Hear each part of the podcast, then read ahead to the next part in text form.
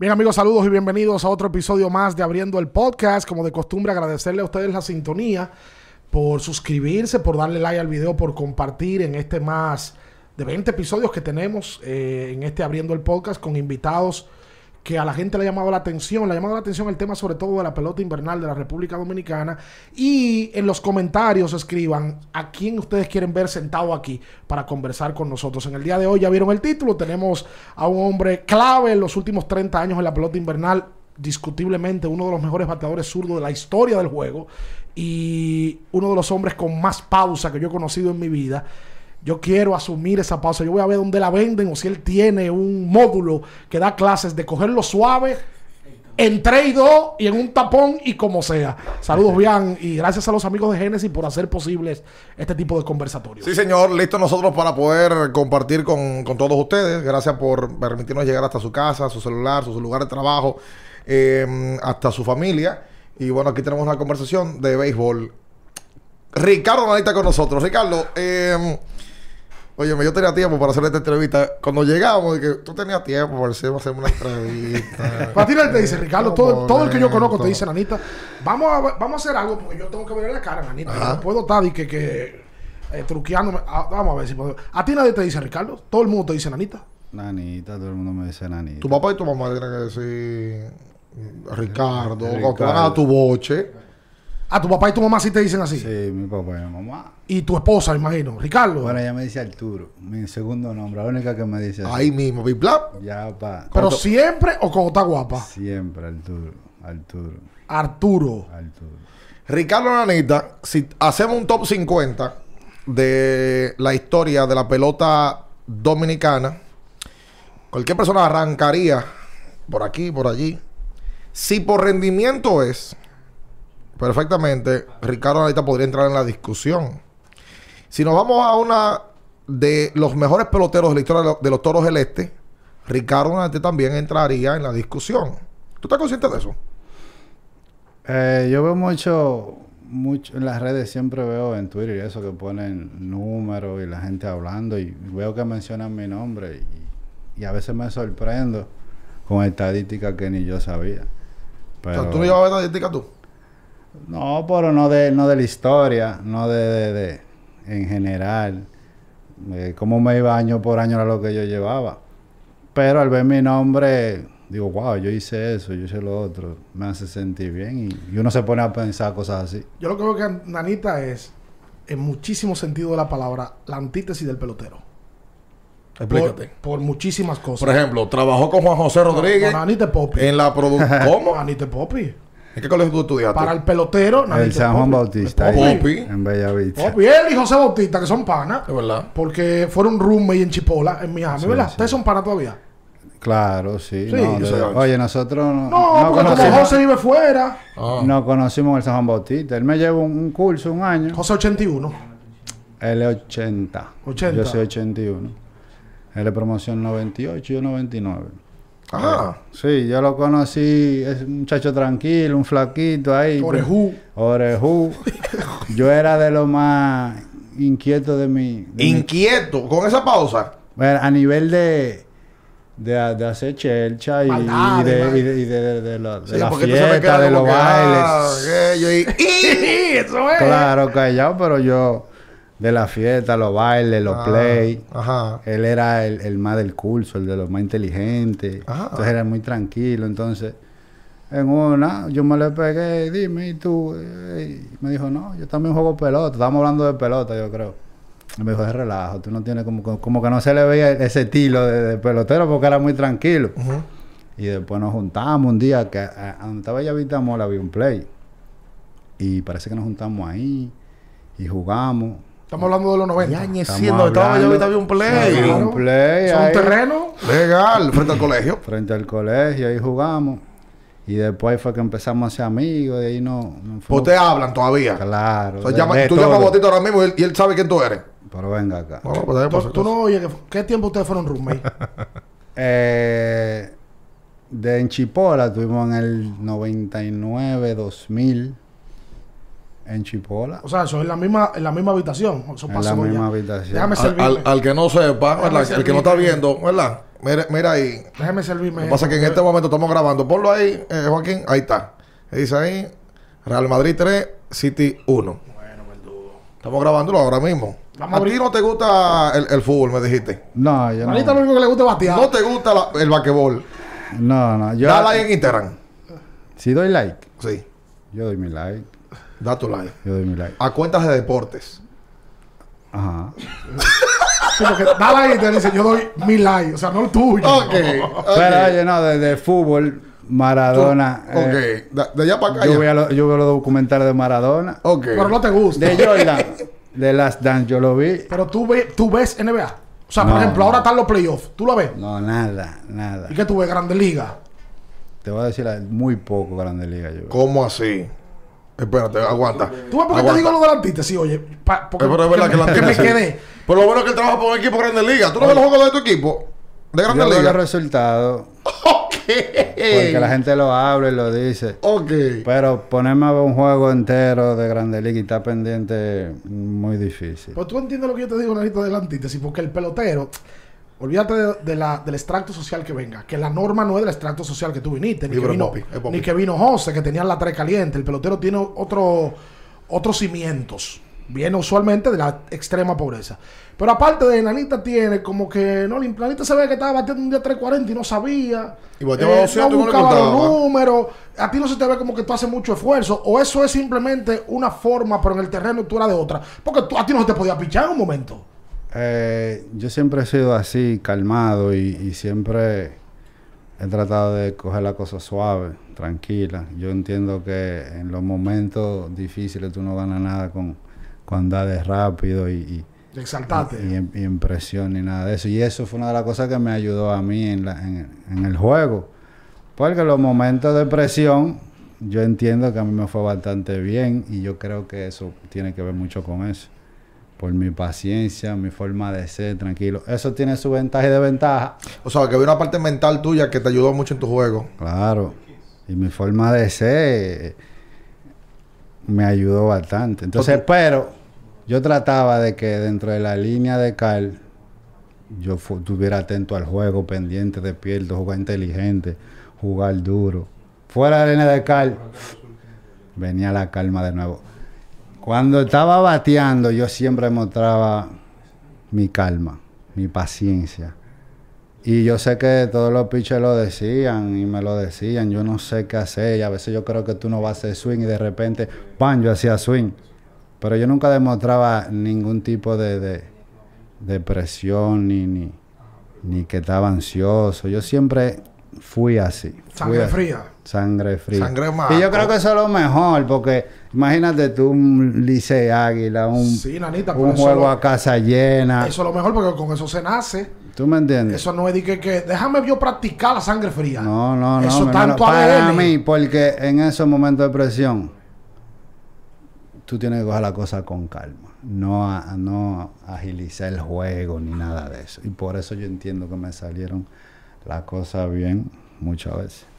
O sea, que esa calma eh, ayudó a, a Ricardo Nanita a poder ser mejor pelotero en el tiempo. Yo entiendo que sí. Y esa salud mental también que tú, pre- tú dices que tenías. Porque, por ejemplo, para- vamos a un, un- a un caso. El trayecto de pelotero de Ricardo Nanita fue largo para poder llegar a grandes ligas. Muy largo.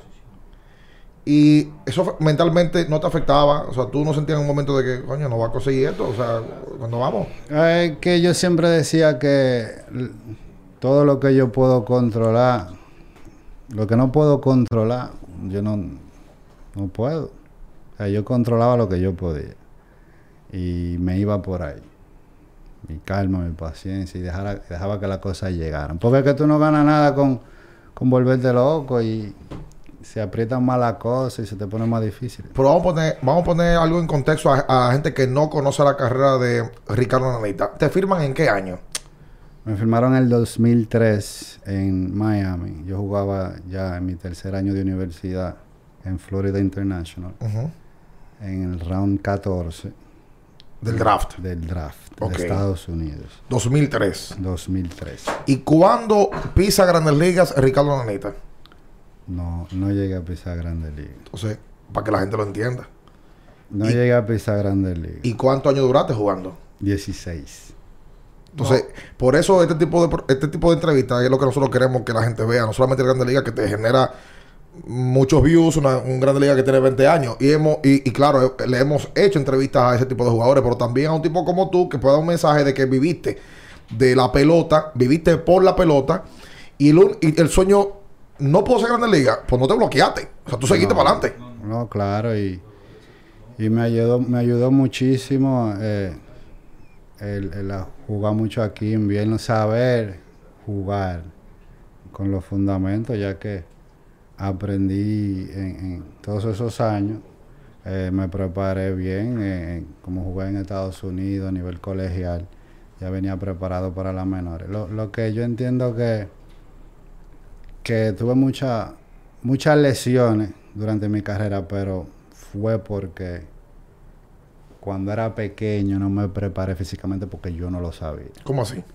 Ya tú sabes que lo que es la preparación física, la nutrición, son cosas que te afectan en tu cuerpo si tú no lo haces bien. O sea, ¿tú crees que... en tu carrera. Ok, ok, ok. Hay un tema médico. Pero hay peloteros que no se prepararon y no se lesionaron tanto. Eso ya. Oye, pero, ajá, exactamente. Yo me vine a dar cuenta de eso ya tarde en mi carrera, ya cuando tenía todas las lesiones arriba. Pero todo el mundo lo necesita. Gente que nace más fuerte que otro, son. Pero hay gente. Exacto. Y, y, juegan así, nunca se lesionan. Pero yo que tendía a lesionarme mucho, yo entiendo que fue, fue por, por eso, que mi preparación física cuando el niño en esa cultura no, no estaba, no, uno no sabía. Ahora, si ahora tú ves que de chiquito los niños se están preparando, están preparando su físico. O sea, sea un atleta primero y después vamos a ver qué pasa. Y eso, nosotros jugábamos en una liga una vez a la semana. ¿En la Chaguín Gómez? Yo llegué a jugar en contra de la Chaguín Gómez. ¿Dónde tú jugabas? Mi primera liga fue la, la Manuel Mota, pero fue, fue como dos veces porque era nuevo, no te hacían caso. Después pasé a mi liga primera de verdad, que yo considero mi primera liga, fue la Oscar Pérez en Los Prados. Ok. Después de ahí pasé al Club del Banco Central y luego a la Kike Cruz. A la Kike Cruz, exactamente. la de Poppy. ¿Cómo así? Oscar Pérez. Ajá. Y la Kike Cruz. Ahí busca a los jugadores más duros. Porque estoy hablando, porque Nanita de mi época. Ahí no he arrancado. No, no hay. Tú sabes que Nanita es. Ahora que, que, estábamos hablando del tema, y él probablemente lo ha pensado eso. Nanita debe de ser el pelotero dominicano que más ha bateado a diferentes niveles que nunca tomó un turno en Grandes Ligas. lo que te digo. No hay otro, Nanita. ¿Cuál, cuál te llega a la mente? Eh, no, es verdad, es verdad, es verdad. Bueno, yo creo que una vez Eric Almonte hizo un comentario de que no, nosotros también en con esto de la de Fena, Fena, Pepro, vamos a te vamos a tener un premio porque tú fuiste de los quizá el mejor jugador de pelota que no llegó a Grande Liga. Y él mencionó otro ahí, pero no me acuerdo. A mí no me llega a la mente. Yo recuerdo que había hace 10 años probablemente 10. Bueno, sí, los toros fueron campeones hace 10 años, 11 años, cuando tú estabas en tu mejor momento, Nanita. En el 2011 fue tu mejor momento en ese trecho.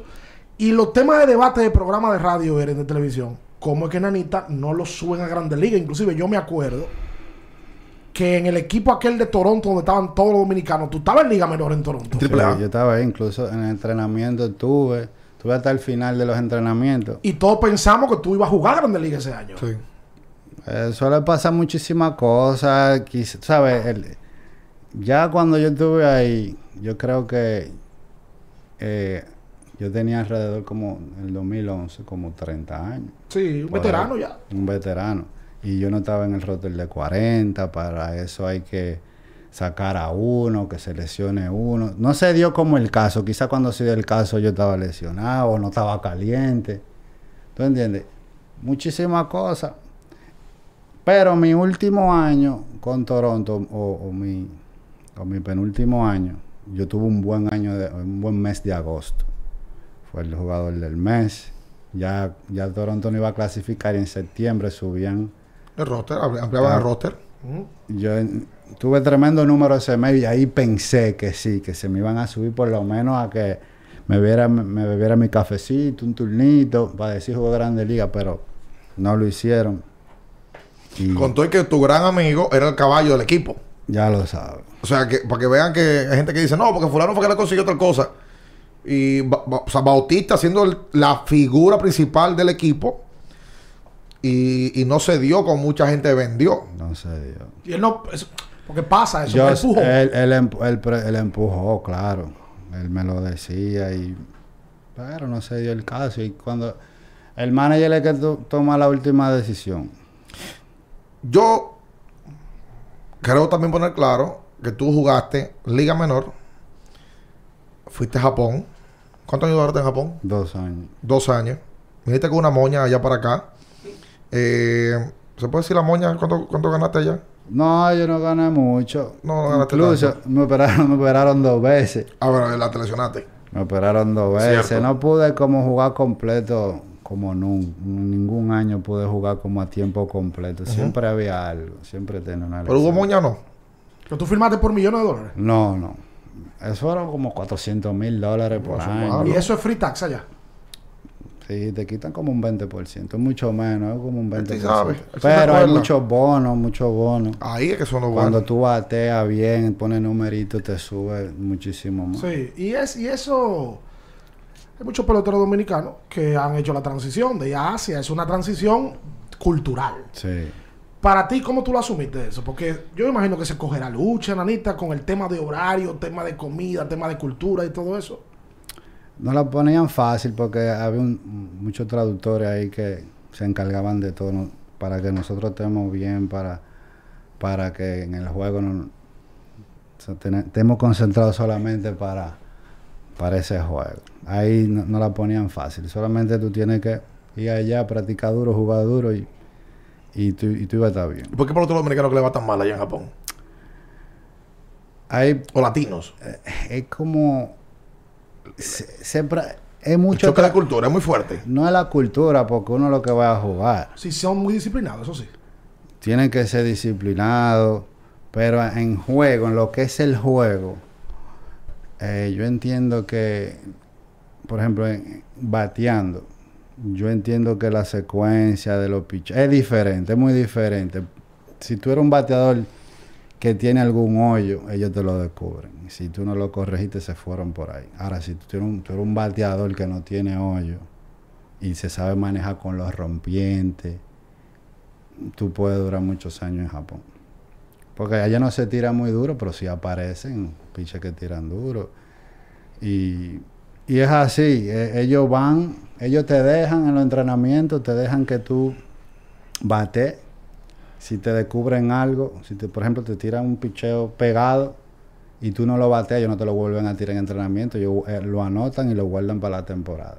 Y tú vas muy confiado a la temporada. Y te dan una dosis de... Y te dan una dosis de esa cuando tú vienes a ver llevar de 25-0 y te bajan y te, te bloquea y ahí que viene el asunto de, de que porque alguno no, no bate. Bueno, yo me transporté ahora hay una película muy famosa que se llama Mr. Baseball, que es de Tom Selleck, una película de los 90, un pelotero de grandes ligas, de los Yankees.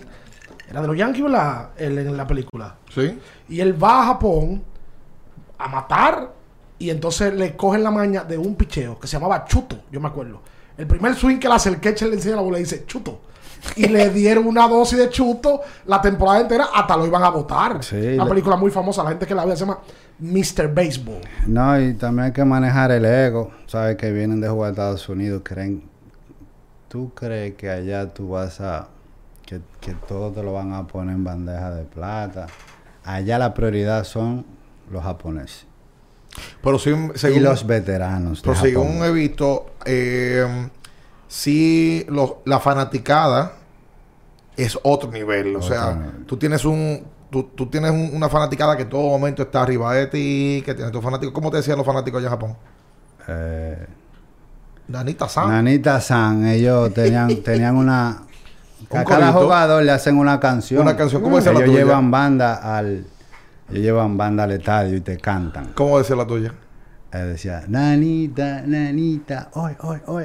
Eso es, hoy, hoy, hoy es como un grito de... de Como vamos. Un grito de guerra. Sí. Y eso es como contagioso. Ah, ah, Play que, ah. play que cogen cuánto, Nanita. 40 mil, 40 mil y pico. Lleno. Oye, para ti, para ti fue, un, fue un impacto porque tú venías a jugar triple A. Sí. Eso Yo que- había jugado.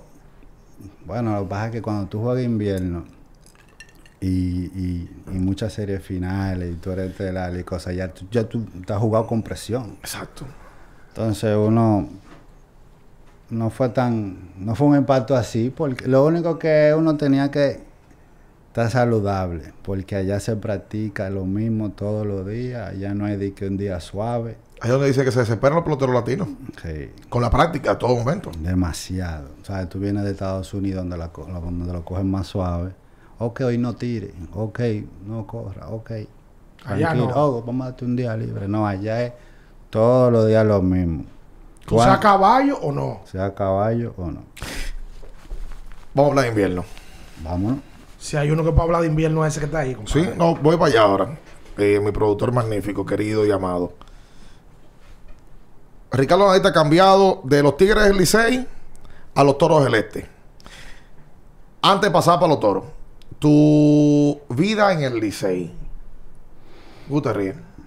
Bueno, porque yo era un fanático enfermo de chiquito del Licey. Fuera Licey. Yo era Henry Rodríguez. El En la- matatán. Yo era Henry. Imagínate, zurdo igual que Henry. Henry jugaba primera base. En la liga me decían, vamos a los Henry. Yo me cuadraba como Henry. Oh, Henry. Yo era liceísta, enfermo. Me acuerdo que yo iba mucho al play porque mi mamá, donde trabajaba, conseguía muchos tickets y yo siempre iba. Y, y me acuerdo que el primer juego que me llevó mi papá, Henry Rodríguez metió, batió de 4-4. Y, y yo desde ese día yo era Henry Rodríguez. Yo, le- yo pintaba, yo recortaba del periódico todas las fotos de Henry, la pegaba en los cuadernos, ok. Matatán. El matatán, Henry Rodríguez. ¿Y cómo tú llegas al Licey? Bueno, vía draft, fui el, el, el round número uno del Licey en el 2004 Ujú. Y así fue que llegué. Ellos me conocían porque yo me acerqué un poco al equipo también. Eh, cuando yo estaba en la universidad, yo creo que fui un día o dos a practicar con el Licey, vine de vacaciones. Y batí en práctica y eso, y ya me conocían, Ravelo, Pepito Gusto, y solo estaban esperando que tuviera una buena temporada en Estados Unidos y tener la oportunidad de elegirme, y así fue. Tú fuiste pick 6 de la ronda 1. Pi número uno de la ronda 6. Así, pick, pick 1 de la ronda 6. Pero Sí, porque ellos dice- cogieron, ellos cogieron de sexto ese, ese año. No, no, no. Tú, No, tú, tú fuiste, fuiste pick 6 de la pick ronda seis de la 1. ronda 1. Tú te fuiste sexto de la ronda Ah, 1. del Licey fue la uno. Claro, Exacto. claro. Del Licey fue la uno. En la primera perdón. ronda tú te fuiste 6. Sí, exactamente. Se fueron cinco Yo fui peloteros y ronda tú. uno del Licey ese año, sí. En el Licey había mucho material porque tú fuiste draft 2004, Ujú. pero el draft apenas ahí tenía dos años. Dos años. Porque el primer draft fue 2002. 2002. Que por cierto, Bautista del 2002. 2002 o Sí, tres. el mismo, el, 2002. el primer año. Pujol. Sí, Pujol fue el primer pick y Bautista fue de ese draft del 2002. Ujú. Había mucho material titular y detrás de. Y hay muchas historias de peloteros que fueron del Licey que no tuvieron la oportunidad porque hay mucho material y fueron otro equipo y quemaron. Eri Almonte, Víctor Mercedes. Pero Ricardo Nanita es uno de esos. ¿Qué pasaba en el Licey en esa época, Nanita? Oh, pero es que había, la- por ejemplo, yo, yo era outfield y todo el mundo estaba en tri- entre Triple A y Grande Liga y todo el mundo quería venir a jugar. ¿Quién eran los Phil en esa época? ¿Tú te acuerdas? Estaba Timoniel, eh, Manny Martínez, eh, siempre teníamos refuerzos. Eric Burns por, por Eric años. Burns, Curtis Granderson, Claro. Bautista, Felipe. Felipe, dime tú. Entonces estaba difícil. Yo siempre estaba ahí, tranquilo, en mi dogado, y esperaba que me dieran un turno. Siempre me ponían a correr de emergente, a jugar defensa cuando el juego estaba pegado en, en los últimos innings. Tú tuviste la Serie del Caribe 2008. 2008, esa fue... La de Santiago. Santiago. eh, yo no yo no estaba en roster. Tú no estabas roto, pero, pero sí pero- fui. pero fuiste a Santiago. Fui, sí, Yo te fui. recuerdo ahí. Sí, fue. Y tú no eras de los peloteros, porque aquí se da mucho eso. Y fulano recogió su bulto y se fue porque se incomodó. Porque Todo el mundo ha hecho eso, es que no. Yo ¿Cómo la siempre, cosa? Todo el mundo ha hecho eso. Yo no lo hice. Porque, yo- ¿Y cómo todo el mundo no lo ha hecho y, tú, y, y- y todo el mundo lo ha hecho y tú no? bueno, yo vi mucha gente haciendo. Es que yo no. Yo miraba la cosa más allá. Porque si yo hacía eso, yo estoy cometiendo una indisciplina y eso me va a afectar. Yo pensaba así. Yo me quedaba ahí tranquilo. Y yo iba a mi gimnasio, bateaba mi práctica. Yo no voy a decir que yo era el más santo, pero eso era lo que yo hacía. Pero yo hacía lo que hacían los otros. Y acabando con ese manager por atrás. ¿Y por qué este hombre no me pone a jugar? Y, este, y yo batí. Claro, porque eso pasa en los dogados. Pero dime, yo no, puedo- yo no controlo eso.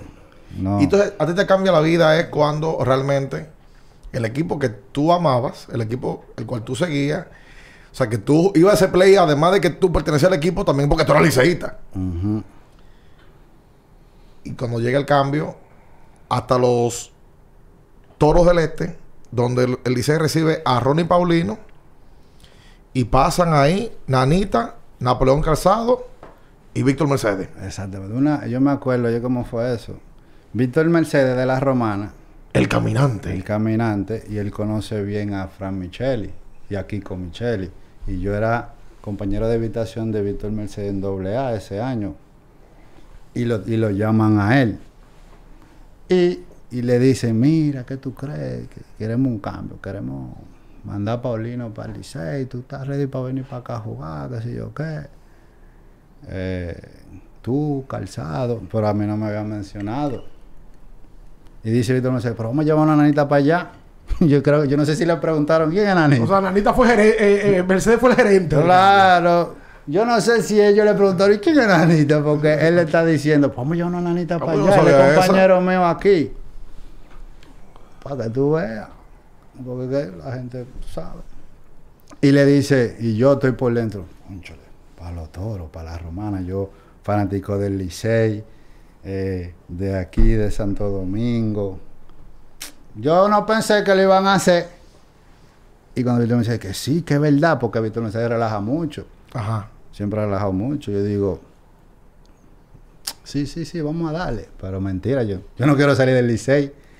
Aunque no jugaba, qué sé yo, me- como que me acostumbré a estar ahí tranquilo en mi equipo. uh. Y así fue, y se dio el cambio. Cuando yo me enteré del cambio, dije, wow. Yo me, por un lado me sentí mal. Yo dije, porque por un lado, un equipo te está dejando ir. Yo pensé, bueno, ya parece que mi carrera va en, en picada, tú sabes. Voy, voy bajando, que me están dejando, un equipo me está dejando. Eso fue lo que yo pensé. Te, El primer sentiste, te cambio, sentiste mal, te están cambiando. primer cambio que, No, no lagrimeaste ni nada. no, no. Pero me sentí mal porque Ese se, ve que no, Ey. ese se ve que no llora por nada. mi carrera como que ya está No, además. En decadencia. oye, y es chocante la realidad. Que te cambian del Licey para los toros. para los toros, un equipo sotanero, Exacto. para las romanas. En esa época, lo- porque los toros después. Bueno, después que llegaste tú, vamos a seguir la historia. Y nada, pero me acuerdo que estoy en el centro, en, en la UNFU practicando. Y está Juan Peña, un zurdo que tenían los Claro. el hermano de, de José Antonio Peña. Claro. Un Juan Peña que duró mucho en México jugando. Me dijo, oye, coge para allá. Ahí no hay nadie. Oye, tú ibas a llegar ahí porque tú bateas. Para que no te han dado un chance, no te han dado el chance. Dale para allá, olvídate del mundo. Déjate de, de, de fanatismo. Ah, o sea, tú estabas aquí porque tú no te habías reportado al equipo. No, porque, Porque claro, tú, tú- tú- llegaste el septiembre. cambio fue estando en Estados Unidos. Exacto, tú Cuando aquí. yo llegué, todavía tú tienes como un mes para entrar. Ajá. Y yo siempre practicaba en la UNFU, cerquita de mi casa, pues yo vivía por ahí. Y me dijo, llévate de mí, te va a acordar de mí. Oye, mira, mírame, te va a acordar de mí, me lo dijo. Y yo, bueno, tengo que ir, ¿qué voy a hacer? Vamos para allá. Pero cuando llego allá, veo, y tú miras hacia los lados, y tú dices, cóchale, pero yo puedo jugar. O sea que no hay nadie de esos nombres. Y cuando tú miras, ¿quiénes, ¿quiénes juegan aquí? Eh, cuando en Estados Unidos, Grande Liga, que cuando quieran jugar van a venir para acá, ¿quiénes son? Y me dicen, no, aquí no hay nadie. Bueno, Germán, Germán, pero, Pero en- Germán Germán, en, Germán en field. segunda base. Entonces, cógelo, pero mira, Aquí tú no vas a tener de que, que, que llegó fulano. Aunque tú estés caliente, te van a sentar. Entonces Dintrino es el manager. Pa, me mete Esa temporada 2008-2009. 2008-2009. Entonces empiezan los entrenamientos. Y yo empiezo a practicar normal. Empiezan los jueguitos de pretemporada. Doy mi línea. Interés cuadra, doy mi línea. Y yo estoy viendo que soy yo que estoy sobresaliendo ahí. Metiendo mano. Y yo, bueno, vamos a ver si, si de verdad me están viendo. Y así fue, empezó la... Me acuerdo que empezamos, inauguramos en, en San Pedro. Y quinto bate, right field, o left field, no me acuerdo. Yo lo que sé es que yo nada más jugué, yo siempre jugué right field en los toros. Sí, porque Napoleón era left en ese, ese Ah, equipo. sí, quinto bate, right field. Yo, oh, estoy jugando. Yo me voy a sorprender porque esto es nuevo para mí, que estoy jugando. eh, inaugural, abriendo. O sea, te cambió la vida de tú ser un reserva en el Licey, director de aplauso, Hacer telar. Director de aplauso. a ser quinto bate y right field. Telar. Quinto bate de right field. Y el primer juego decido el juego doy doble. Batí como de 5-1 ese día, pero di doble, empujé dos a, un zurdo. Yo creo que falló el Norberto. El tigre que estaba durísimo cuando eso. Y por ahí me fui. Ahora, lo que yo tengo que decir es que cuando yo estuve en el Licey, yo no, yo no estuve ahí solamente que yo iba y aplaudía. ¿Qué yo hacía en el Licey? Yo me le pegaba a, los- a los veteranos Aprendí. Aprender, le hacía muchísimas preguntas. ¿Qué tú hacías en esa situación con base llena? ¿Qué tú estabas pensando? Eh, ¿Tú creías que él te iba a tirar ese picheo?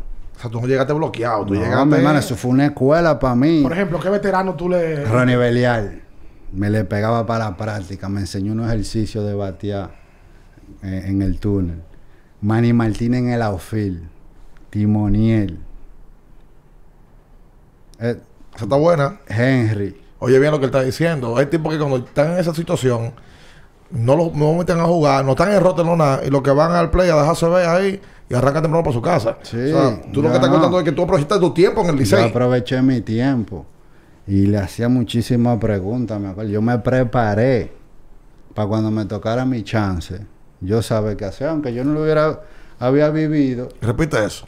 aunque yo no lo hubiese, que- aunque yo no lo había vivido, por lo menos con, con una información que te llegue tu momento a ti, ya tú llegas con algo. El tema está preparado cuando te llegue el O momento. sea, yo me preparé para cuando llegara mi oportunidad, mi chance, Yo vi, ¿verdad? un nu- yo vi un número tuyo un año en el Licey que tú jugaste más o menos 24, 25 juegos, una lista de 340. Exactamente, yo no iba a estar con cara, a mirar para la grada, a coger números. Bueno, no cogía su número, pero uno estaba pendiente a su juego. Mira, en el 2006 tú bateaste 343 con el Licey.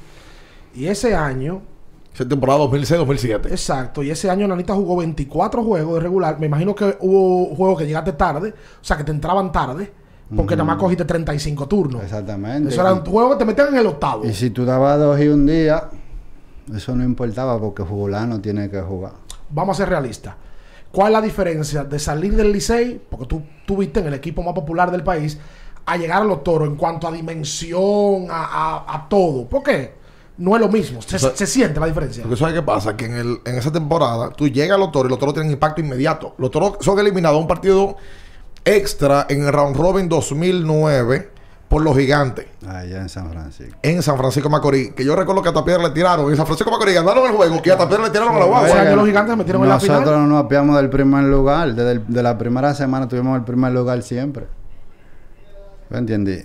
Eh, en la regular. Ese fue el primer año que los toros se dejaron de llamar azucareros. Sí. Y si pasaron a ser toros. Y ahí fue que salió la pote van con Ricardo Bello. Sí, porque ahí es que le cambian los colores a los toros. Sí. Y le cambian la- la- el tema de mercadeo. Sí. Pues la diferencia de ir a la capital, de jugar la romana, más pequeño, más, se siente.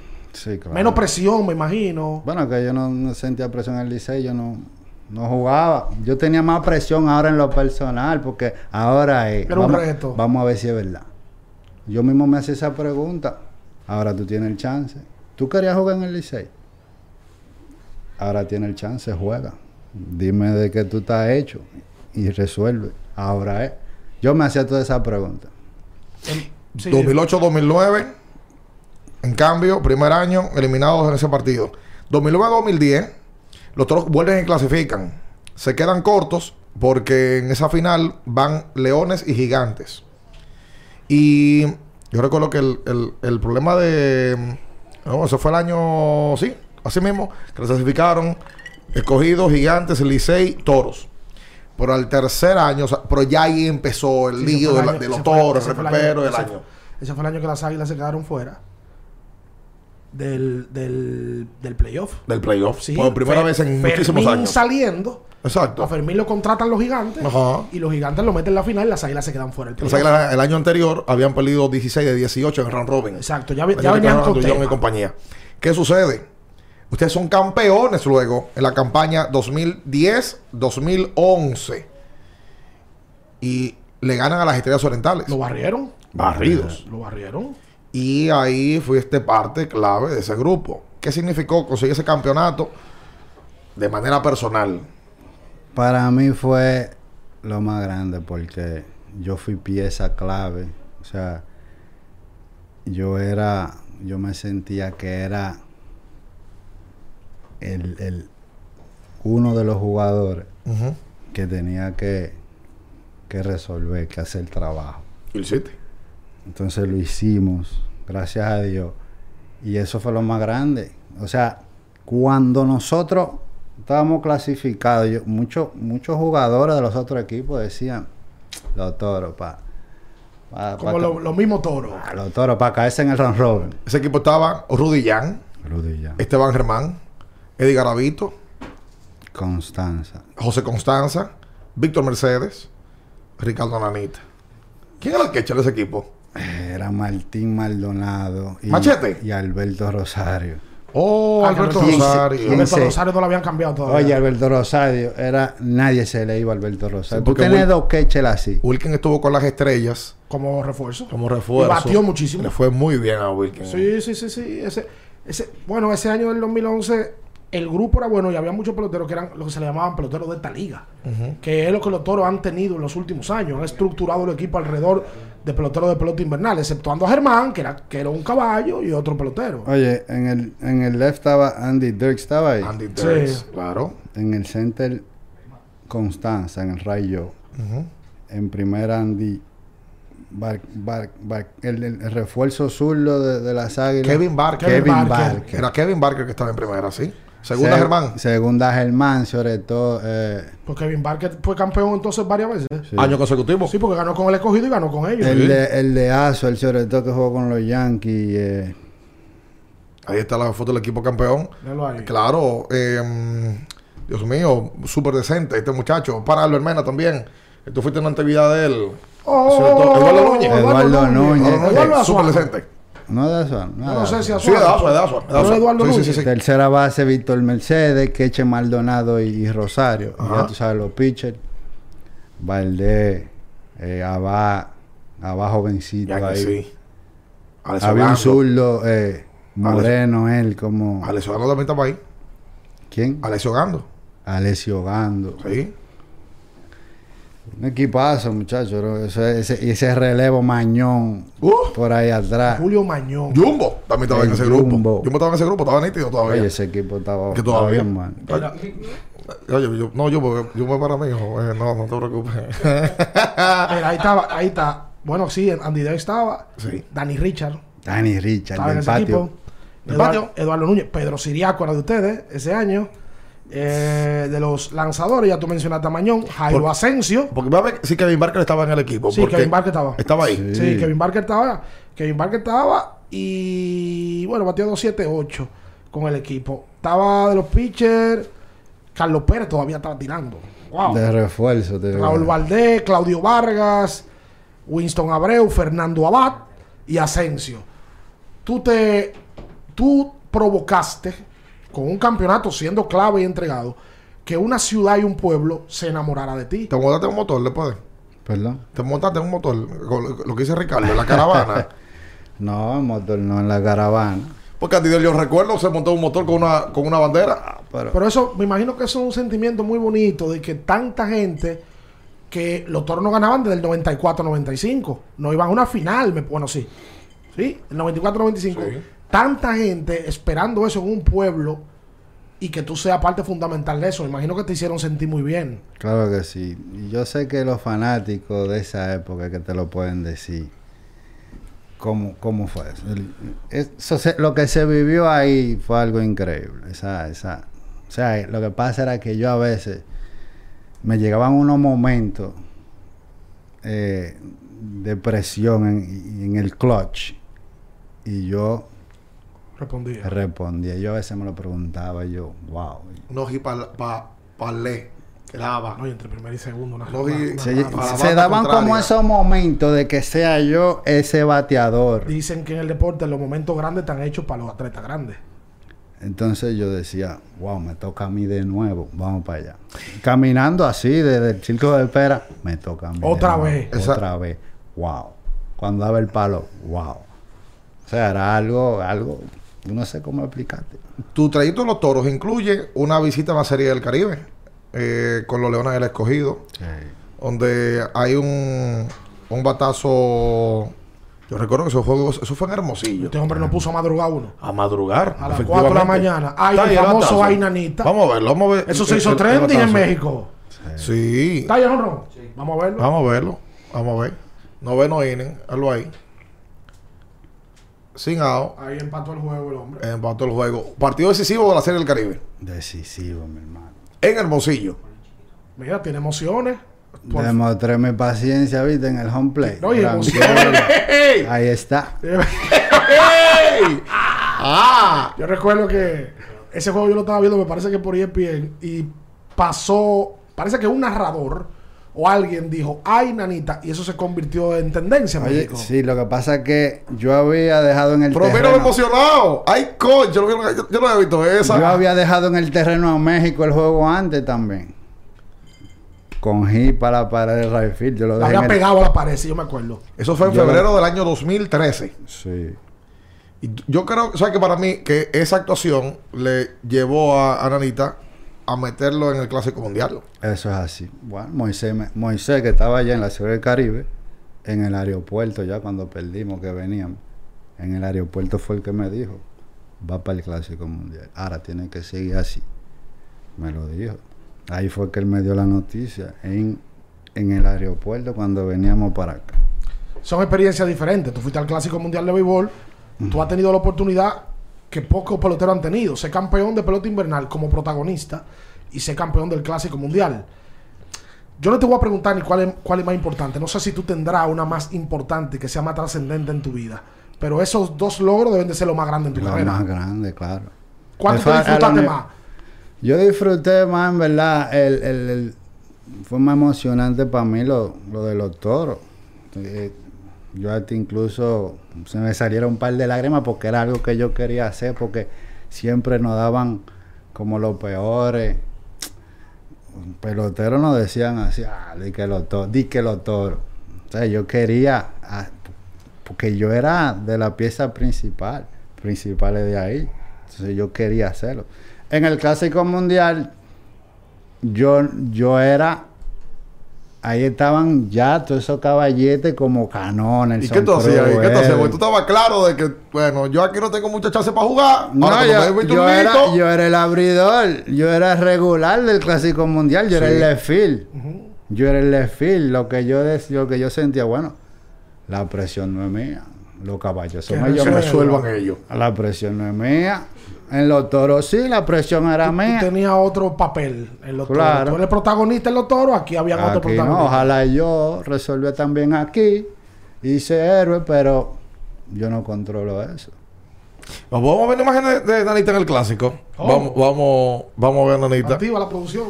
Eh, del, ahí está. Eso es en Puerto Rico.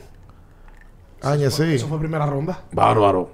Eso fue la primera ronda. Bárbaro. Sí, en Puerto Rico. Ese fue el primer juego Sí. contra Venezuela. Sí, sí, sí, sí. El primero fue contra Venezuela, el segundo contra España, el tercero contra Puerto Rico. Creo que sí. Sí, señor.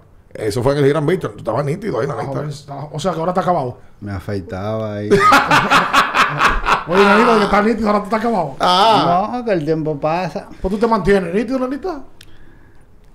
Yo Podría estar mejor, tengo que hacer un chima de ejercicio. ¿Vos te dijiste que tú comes como light, como... Me, me puse en eso porque hace como un mes estaba como pasadito de libra. Y dije, no, espérate. Déjame ponerme. Entonces le bajé al, al delivery. A, a- a los pedidos. A los pedidos tal. Ok, que- Meli, la Ok, Meli. ok. Ajá. Tú sabes que hay, hay un detalle que yo no quisiera dejar pasar con respecto al Clásico Mundial. Tú hablaste ahorita de, de estadios llenos. La vibra que tú sentiste cuando Dominicana jugó en Miami ha sido la, la más impactante de tu carrera. Eh, Esa bulla, los plátanos y la tambora y el swing. Yo siempre he tratado de que eso, porque viejo, mira, esos juegos en la romana casa llena, para mí es la misma, es la misma bulla y es como más de ahí, a ahí, es tu idioma. O sea, para mí eso, pero que yo sabía que era lo más, en el evento más grande que yo he estado, sí. Exacto. Ah, más, más, más, más televisión, más, todo el mundo me está viendo. Quiero, y también pensaba en lo personal, quiero que me vaya bien, para que me miren. Y en esa edad tú siempre andas que, que las cosas te vayan bien, para siempre conseguir un, un contrato o algo. Pero increíble, ¿no? Eso a casa llena en Miami, todos esos dominicanos. Papá, y siempre te lo dicen. Los peloteros siempre te lo dicen. Los grandes ligas siempre hay más presión en la liga de aquí. En la Liga de Invierno. En la liga de Es así. Lo dicen los grandes ligas que llegaron. Yo te estoy diciendo, es así. Y eso lo conocí. Cinco peloteros que se lleva para el clásico. Tú sabes que, aguanta, eh, eh, eh, tú sabes que, Nanita, ahí está la foto de Nanita con, con las águilas y con el Licey, ¿verdad? Ca- Tú hablaste mucho de casa llena. Licey Águilas, ¿dónde genera más presión? ¿En la capital o en Santiago? Oye, yo creo que en la capital. Y yo no fui estelar con el Licey cuando jugué Licey Águila. Pero en las Águilas yo fui estelar y jugué mucho Licey Y Águila. play, Ajá. y play lleno. Y play Exacto. lleno. Pues te pregunto. Yo creo que en el Licey yo sentía... Es que yo era, aparte de que yo era del Licey, yo era fanático. Ya después que yo pasé del Licey, ya yo no era fanático de nadie. Del equipo donde yo estaba. No, ya tú entendiste el negocio también, me imagino. Yo era, exacto. Yo era del equipo que estaba. Ahora, en Esa lo vibra. personal, mi, mi presión de... Pero que para mí, por ejemplo, me decían, ¿y por qué cada vez que tú ves el Licey, tú como que te pones mejor cuando va- le bateas al Licey? Yo no, para mí todos los juegos son... El, un hit que yo dé con el Licey, contra el Licey, me va a subir el mismo porcentaje igual que si Sí, lo sí, doy sí, contra sí, los sí. gigantes. Sí, pero no hay una cosita extra, porque los peloteros cuando lo cambian, sienten una cosita Para que una se- cosita quizás extra. se ve más. Lo que pasa es que ustedes no lo admiten. Quizá todo el mundo está pendiente más a eso. Oye, es como... Yo no lo miraba así. Te estás manejando. Es como no lo. Oye, ahora, es verdad. No lo asma, Yo oye, oye, oye. es que yo no gano nada con darle Manita. tres y al Licey. No, pero que no es que tú ganas, Es Nanita. que él, él es demasiado ya- inteligente. Oye, tú eres al Licey y, y dime de 5-0 Eso mañana se oye- contra los gigantes. Eso se oye muy bonito. Tú eres del Licey, fanático. Tuviste en el Licey, no te dieron el chance suficiente. Te cambiaron. Cuando tú lo ves de frente, al que le pasa sangre por ahí, tiene que sentir algo especial dándole un cable al Licey. O al equipo que lo no, cambió. quizá, quizá. ¿Quieres pues- llevarlo, no, llevarlo mira, al- cómo te lo, ¿Lo voy a quieres llevar al decir. campo del amor? No, mira, te voy a decir. Dime, porque explícame. quizás porque tenga más fanático el, el estadio, uno se quiera Por eso que uno se sienta mejor. No, él está diciendo que si tú, que si te cambiaron, que si tú no le tienes una cosita. Para- bien, por- está bien, Eh, los fanáticos. normal. los fa- no, yo no. Yo no pensaba así. Ok, 29 de abril del 2014. A Ricardo Nanita lo cambian a las Águilas Ibaeñas por Luis Vicaíno y Jamer Candelario. Nanita era el caballo de los toros, Ajá. el hombre del campeonato, el hombre que lo amaban en el pueblo de la Romana. ¿Qué pasó en ese cambio? ¿Fue un simple cambio de béisbol o hay un trasfondo? Yo voy a hacer el cuento. Si él no lo hace, lo voy a decir yo. Dale tú. Yo creo que mi único año por debajo de la regular fue ese año, 2013. Por debajo. Eh, mucha lesión, incluso terminé lesionado. ¿Te metes lesionado? Me quise activar porque los toros están, Ahí voy. Sigue. están flaqueando. Sigue. Ajá. Tenía problema en una rodilla, yo me acuerdo. Y entro. Y Eso no fue el año y- que tú te y- No, inscribiste- yo quería entrar. Eso no fue el año que tú te inscribiste en el draft tarde o que no te incluyeron en No, la ese- lista. ese fue, eso fue antes de eso. Fue el año anterior.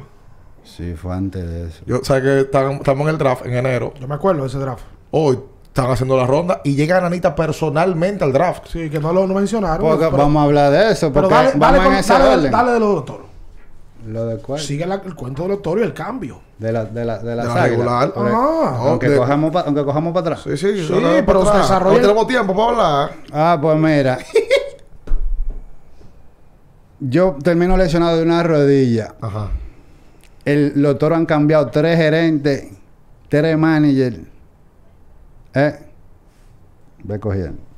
Y el presidente ya no es el mismo. Ya, No, no- ya salió, salieron los Micheli de, ya los toros. salieron los Michel. Sí, señor. Tú sabes cómo estaba eso ya. ¿Cómo estaba? No, yo no sé, yo no estaba ahí. Oye, voy otra vez. Tres gerentes, como cuatro managers. La vaca y, flaca. Y directiva nueva y presidente nuevo. vaca flaca. Eso es un desorden, ¿verdad? Ok. Yo termino lesionado y los toros de- lo descalifican. O, o- o lo están por descalificar. Yo, oye, no sé qué vaya a pasar. Si, si la gente sabe que yo estoy lesionado, nadie me va a elegir. Bueno, me aparezco en el play y trato de, de jugar. Y dice, y, y el manager era un boricua, no voy a decir el nombre. Y el gerente, un dominicano, no voy a decir el nombre. Le dijo al manager, no lo meta, no lo meta a jugar. El gerente le dijo al manager. El, el gerente le dijo al manager. ¿Hoy por qué? Porque a lo mejor él pensaba que por mí no descalificaron o que yo me hice lesionado. Ese fue el tema. así. Que interpretaron que él estaba lesionado y no lo incluyeron en la lista. O sea, yo pensaba que tú no estabas lesionado, que tú te estabas haciendo lesionado. Ellos pues, quizás pensaron eso. Y el gerente le dice al eso no, manager. tú- No, estás porque eso es otra cosa. Eso, es lo del eso vamos para allá ahora. Estamos hablando del cambio de las águilas. Él está hablando de que el gerente de los toros de ese año, Nanita lesionado, Nanita llega al play, el gerente le dice al manager, no lo metas a jugar. No lo metas a jugar. El gerente de los toros. Ah, concho, yo no sabía eso. Ah, sí, para que tú veas cómo es que pues, espérate, es el ah, pues, tipo sí. de corazón que hay en la industria a veces. Ajá. Ay, ¿qué, qué, qué año fue ese? ¿El 14? ¿Cómo, cómo fue? A veces. A veces. ¿Qué año fue ese? ¿El 14? Ah, yo sé qué gerente fue. 2000K. Sí, yo sé que Entonces, gerente me llama Félix Fermín, como quiera, no jugué. Yo duré como tres semanas y como quiera, Félix Fermín me llamó. Nanita, dime, ¿cómo tú estás? Y yo, bien, Félix, tú. Eh, ¿Cómo tú estás bien? Yo, bueno, yo tenía algo en la rodilla ahí, pero me siento mejor. ¿Quieres jugar en Round Robin? Así. Y yo, vamos a darle. Ya tú sabes, hablamos. Ahí con el las águilas en el... Te Ah, sí. Fue así que Félix Fermín me habló. Porque Félix sabe quién soy yo, qué tipo de jugador soy, jugador soy yo. Y si yo le dije que sí era que yo me iba a entregar. Lo que- entonces ahí tengo un, un excelente round robin con las águilas. Yo lo recuerdo. Usted lo eliminan ese año en el, el, el juego de la torre. Ya tú Que se sabes. la torre. No. Ajá. Entonces, Ese año el, el, Todo el pasa mundo- y, y escogido a la final. cuando llego ahí todo el mundo me dice, wow, nosotros quisiéramos... O sea, el respeto que había ahí, algo increíble, me trataron súper bien. Y se me acercaron, ellos antes, años anteriores me habían dicho, oye, nosotros quisiéramos tener un jugador así como tú, qué sé yo qué. Y yo, bueno, yo, yo juego donde me manden porque yo no sé, yo lo que sé jugar, yo. Pero entonces como que eh, en la temporada ya pasé round robin, nos vamos para, yo tenía un tema pendiente ahí, de, con uno de los primeros gerentes de ese año, teníamos un acuerdo, Ajá. porque llegaron de que, que había un tope ese año, de repente hay un tope. Y los toros. Yo ganaba una cifra, de, vengo de tener un año nuevo, y de ¿Cuánto- repente hay un tope. ¿Cuánto tú ganabas? Ahí. ¿Se puede decir? Claro. Eran como 500 mil pesos Por mes. por mes Eso era en el 13. en el 13. Ujú. Y Bueno. año sí- yo debe tener un buen año a un jugador estelar de tu equipo, que tú no tienes que llevarte bien tranquilo. Y yo soy un- una persona que yo nunca peleaba de que contrato así. Tú eras el mejor pagado de los toros en esa época. No era Germán. Germán, y después tú. Y después yo. Creo. Porque yo no ando preguntando. Yo no ando preguntando cuánto Ah. tú ganas. Que Ah, si yo, qué. hablador. Tú ¿Tú sabes. que lo preguntaba? yo no, no, es que yo no ando pendiente a nadie. Y, ajá. Entonces, eh, llegaron ese año con, no, que hay un tope. Después de yo haber tenido un buen año. Ajá. Pero eso dije para todo el mundo. Hay un tope. El nuevo presidente dijo que eso es lo que hay. Oh. Ok. Yo, yo lo que quería que por lo menos ganara lo mismo, porque es verdad, yo gano bien. Entonces, tú llegas, un gerente nuevo, viene con, y me dice a mí, Nanita, fírmame, no te vayas de aquí. Lo demás lo hacemos callado. Tú sabes, Abajo. lo hacemos que nadie se dé cuenta, lo vamos a hacer. Yo confío en él, está bien, vamos. 1 y 11 empiezan los toros. ¿Qué pasa? Que esa era una, una de las cosas que ahí nadie estaba contento, por eso que salieron, que, que había un tope, a todo el mundo le quisieron rebajar el sueldo. Eso no está bien. No, que remodelamos el estadio. El pelotero no tiene que ver con eso. Muy bonito todo, pero uno se siente bien con su dinero. Eh, que uno sabe. Es que no, yo no estoy hablando solamente yo, No, todo el mundo. Entonces ya no había, no había ese ánimo y ya no había un Francisco Micheli, un Kiko Micheli, que yo bajaban donde ti tranquilo, vamos a resolver. Había un desencanto general. Había un desencanto ya. Y, y, y no te daban unos, unos hamburgues ahí de Don Han. ¿Cómo, cómo que se llama? Donde Carlito, el de Pichardo. Carlito Pichardo. Claro, no, él- Carlito. Es muy bueno. Saludos para Carlito. Pero perdón, porque el cambio, tú me lo estás mareando. Tú pediste cambio. Déjame. Dale. Sí, siga, siga, siga. Entonces, ¿qué pasa? 1 y 11 dejan libre al gerente, el primer gerente que estaba, el que llegó al acuerdo conmigo. Lo votaron. Exactamente. Y yo trato de comunicarme con el presidente nuevo, Ajá. Luis, señor Luis, Luis Emilio. Luis Emilio. Ujú. No era igual que cuando Francisco Micheli. Francisco Micheli, ¿me puedo juntar con usted? Sí, Nanita, ven a tal hora. O nos juntamos en el clubhouse. Sí, porque Luis Emilio es una persona que tiene muchas ocupaciones y, y- no, Exacto, yo no traté de comunicarme con él. no tiene el tiempo para eso. Fue muy difícil comunicarme con él. Una vez lo vi en el estadio y no pude. Entonces, y los gerentes que llegaron ignoraron el tema con el asunto de que había una parte que había que dármela. Y, de- y, entonces dejaron eso así. O sea, me quedaron mal, me sentí peor con esa temporada que estaba pasando. Y me dieron esa- me, me dijeron que eso era lo que iba a pasar, me dieron una palabra, entonces no la cumplieron, aunque fue el gerente que no. Y el, incluso el gerente lo llamaron y le preguntaron, ¿usted le prometió eso a Nanita? Le dijo que sí. Pero el último que estaba, no, no hay cual. El mismo que dijo, no lo ponga a jugar. Gente que tienen ese tipo de corazón. Y yo está bien, dejé eso así. Y ahí luego entonces vino la eliminación. Entonces yo, vino la eliminación de los toros. te fuiste para las águilas. Me cogieron en el draft y ya eso era lo que había ahí en los toros, ¿me entiendes? Yo me sentí mal porque nadie como que me daba la cara y muchas veces yo quería que uno fuera un líder y que... Porque mi trabajo en verdad es ir a jugar, hacer mi trabajo y ayudar al equipo a ganar. No que yo tenga que que, que está pendiente a que todo esté bien. Porque el jugador, el trabajo de un jugador es hacer su trabajo.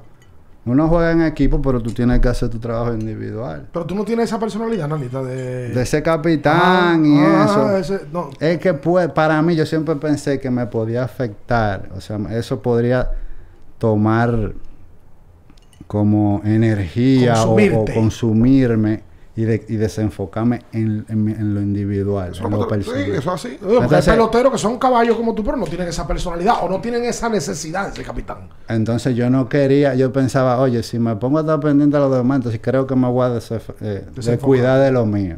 Entonces yo por eso nunca traté de, que de ser un capitán. Yo era líder, mi manera de jugar, mi ética de trabajo, ahí yo era un líder, que ellos me miraran a mí como yo hacía lo mío. Ahí yo era un líder y ya. Entonces, tenía un- una gente cercana a la directiva, a la directiva, Y yo escribí un email. Tú. Yo le escribí un email. Y le dije, mira, esto es lo que yo pienso. Y, y la persona parece que lo hizo llegar. Y me acuerdo que el entrenamiento de Estados Unidos, Pablo Pegaro me llamó, mira, nanita, tú sabes, las cosas no quedaron como muy bien. Hay gerencia nueva, equipo nuevo, pre- presidente nuevo. Yo creo que lo mejor es, es un cambio. Yo sé lo que, lo que tú escribiste, te agradecemos que eso se mantuvo así. Pablo Peguero, que en paz descanse, Sí. eh, fue que me llamó y me dijo, te vamos a cambiar para las águilas, porque ya las águilas estaban interesadas del round robin pasado. Exacto, que te fue muy bien. Entonces, ese fue el cambio. Lo del email, yo me lo reservo, pero fue muy profesional Ajá. lo que yo le escribí, pero ningún, no, habla- no, era, no estaba hablando mentira tampoco. Entonces tú terminas en, en- en cambiado a las águilas cibaeñas. Y en las águilas, eh, como ya te decía ahorita, tú pudiste participar y, y la carrera, tú la pudiste dividir entre dos equipos populares y un equipo de mercado pequeño con el cual fuiste campeón, fuiste a múltiples series del Caribe, clásico mundial. La verdad es que tu historia, y yo lo quisiera, caramba, repetir, y que tú le des un mensaje a muchos muchachos que ahora mismo también lo entrevistas, que están fajados, joseando en Liga Menor, están buscando, están en Liga de Verano, tú trabajando ahora también en Liga de Verano, estás con Minnesota, eh, Nanita, como tal, ¿qué tú le dices a ellos? Es que yo, yo le... Tienen que ser pacientes, esperar su momento, pero no lo esperen sentado. Esperen siempre, aunque sea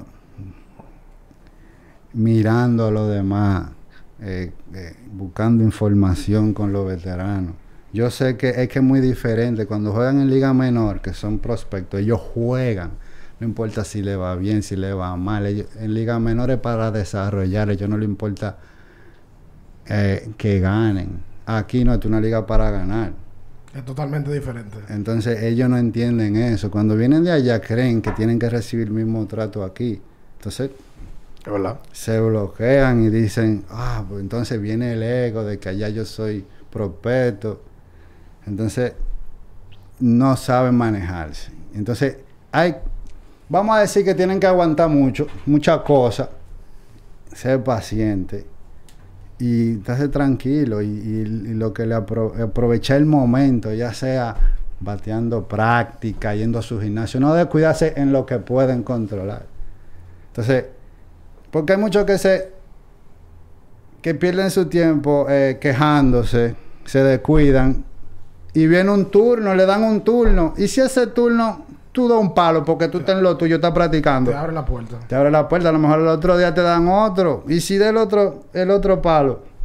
Entonces el man le dice, vamos a meterlo a ver.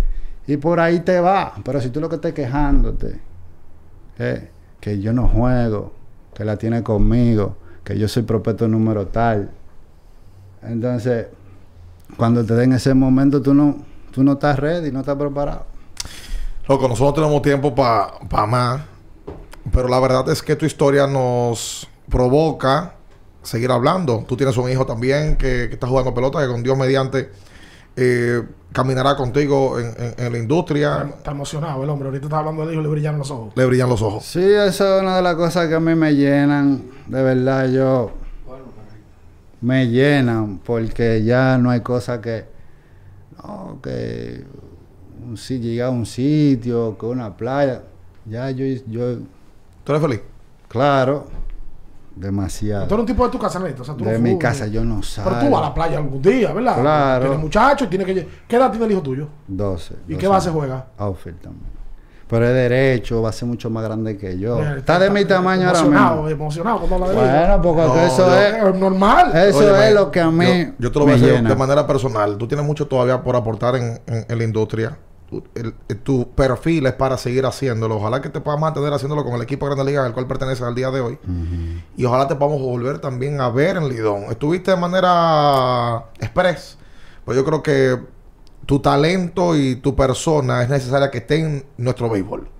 Gracias, eh, yo espero que así como tú y, y ustedes, Ricardo y Juan, eh, la gente siempre mira a uno así, eso es lo que uno quiere, que te vean de esa manera. ¿Cuál fue el mejor manager que tú tuviste, Nanita? Del IDOM. El mejor. Eh, el más aguerrido, el más luchador, el que más peleaba, el que dintrino. Pero tu manera de. Para tú jugar cómodo, tranquilo, ya después que tú eres veterano, estaba Andy. Andy Barquet, Feli. O sea, son gente que. Son veteranos, ¿me entiendes? Son gente que. Lo de Felipe Fermín es una cosa que todo el mundo dice lo mismo. Lo- la gente lo quiere, a Feli. y La parece que es muy del pelotero, ¿verdad, así. Un tipo que jugó toda la pelota del mundo. Y a todos los Y niveles. relax todo el tiempo. Señores, nosotros nos vamos. Le invitamos a que esté con nosotros en nuestro próximo episodio. Que lo, lo comparta con nosotros. Usted siga nuestra cuenta, compártala, denle like, ponga su comentario. Y recuerde que estamos rifando también nuestras botellas de Genesis para compartirla con ustedes también desde su casa y que sea parte de esta familia de Abriendo el Juego. Hasta la próxima. Muchísimas gracias.